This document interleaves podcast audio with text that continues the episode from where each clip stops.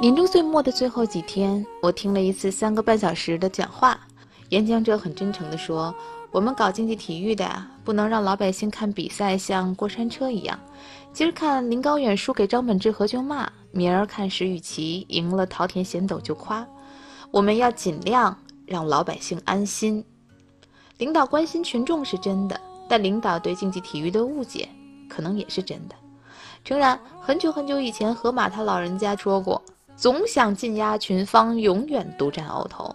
但我们这些围观群众欣赏比赛，却真的不是因为竞技体育里有赢，更是因为竞技体育常败。爱体育爱的其实就是这种过山车式的心理感受。所以在某种程度上说，一年又一年的观赛，与其说让人学会了如何赢，不如说它教会了我们如何面对遗憾与失败。所以今年的年终盘点。我想从传统意义上的 loser 聊起。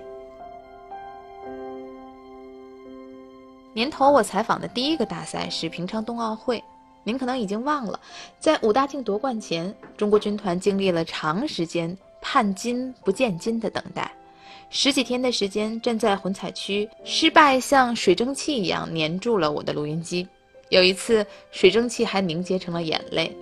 那是女子自由式滑雪空中技巧决赛，第三次参加奥运会，最有希望拿金牌的徐梦桃，第二轮动作就摔了，走到我们面前，桃子张嘴哭了。她说：“真的真的很不容易，也可能是对手比我还强大，还不容易吧？不要因为我的失误影响团队，真没事儿。说真的，无论……”这四年里，你往腿里打了多少根钢钉，赢了多少冠军？就这一下，站，没站住。落地的瞬间，雪不会柔软的接住你的失败，而是直挺挺的让你粉身碎骨。这个太残酷的项目，二十年来，中国的姑娘们拿到了五枚奥运会银牌。个体的不甘，已经成为了群像的不服。说拿不到金牌就退役的桃子，平昌之后又动了大手术。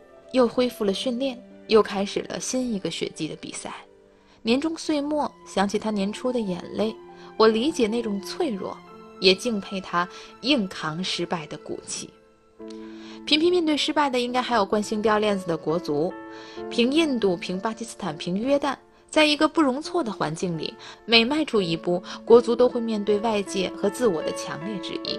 就好像在沙漠里苦苦找寻出路，换一个方向被抽一个巴掌，然后再换一个方向，东张西望，一无所长。